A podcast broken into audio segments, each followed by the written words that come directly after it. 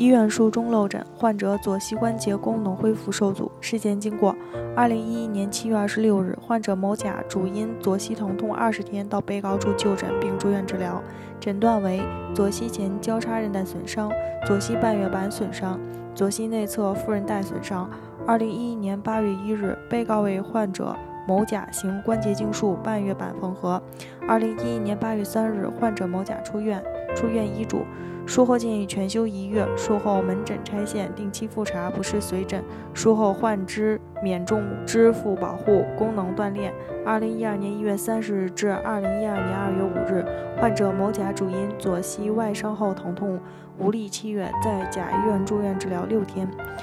该院诊断患者某甲左膝关节前交叉韧带断裂。二零一二年二月一日，该院为患者某甲行左膝关节探查术、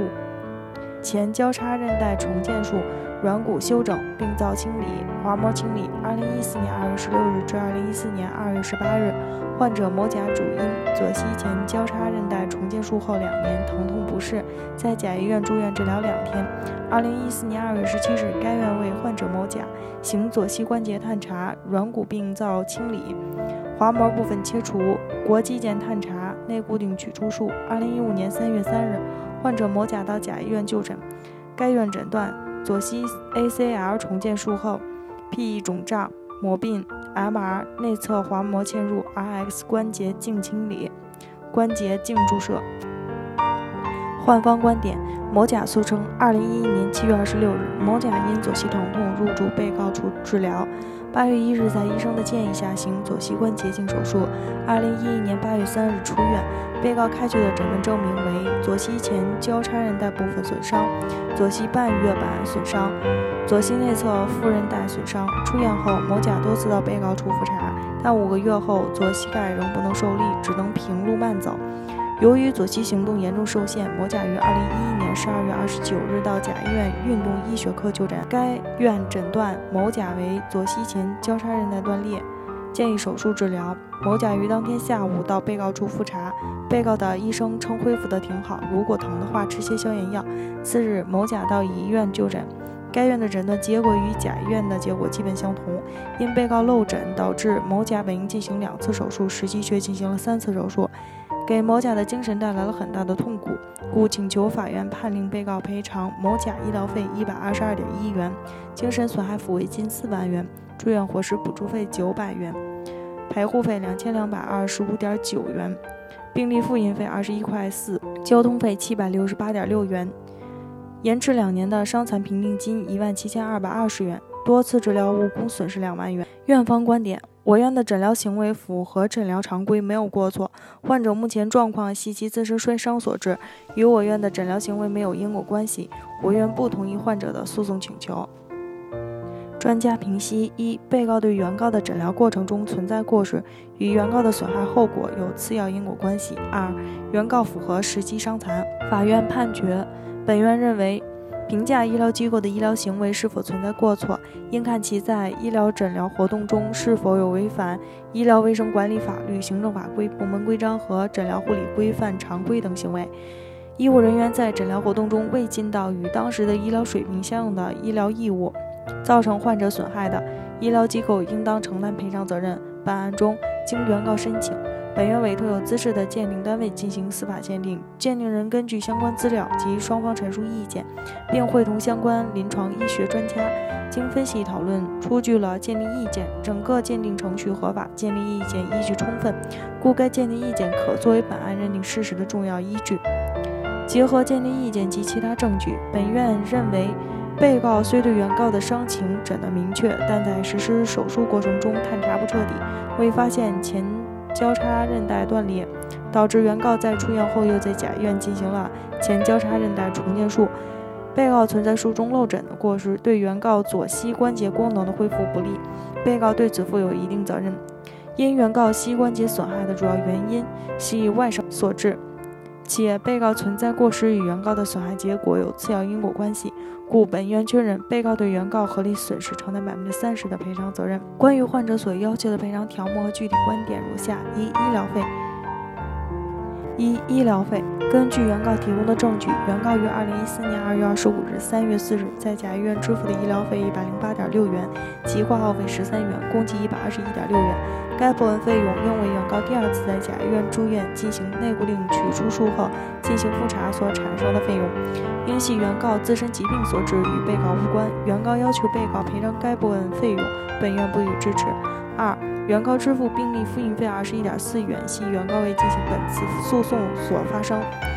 属原告的合理损失，被告应按责任比例予以承担。三、精神抚慰金四万元之请求，本院认为，因被告漏诊导致原告在外院再次手术行前交叉韧带重建术，给原告的身体、精神造成一定痛苦，本院根据民事侵权责任程度、损害后果等因素酌情确定。被告赔偿原告精神损害抚慰金一万元。四、住院伙食补助费。原告在被告处住院八天及二零一四年在甲医院住院两天。行内固定物取出术系原告为治疗自身疾病所发生，原告要求被告赔偿该部分费用，本院不予支持。原告第一次在甲院住院六天，该部分费用系被告漏诊所致，应由被告承担。陪护虽未提供相应证据，但本院考虑原告在甲医院行前交叉韧带重建术期间伤情导致其生活确有不便，故酌情确定被告承担护理费七百元，交通费。应以原告在被告处出院后因就诊所发生的票据为准。本院根据原告的具体情况，酌情确定被告承担的交通费为二百元，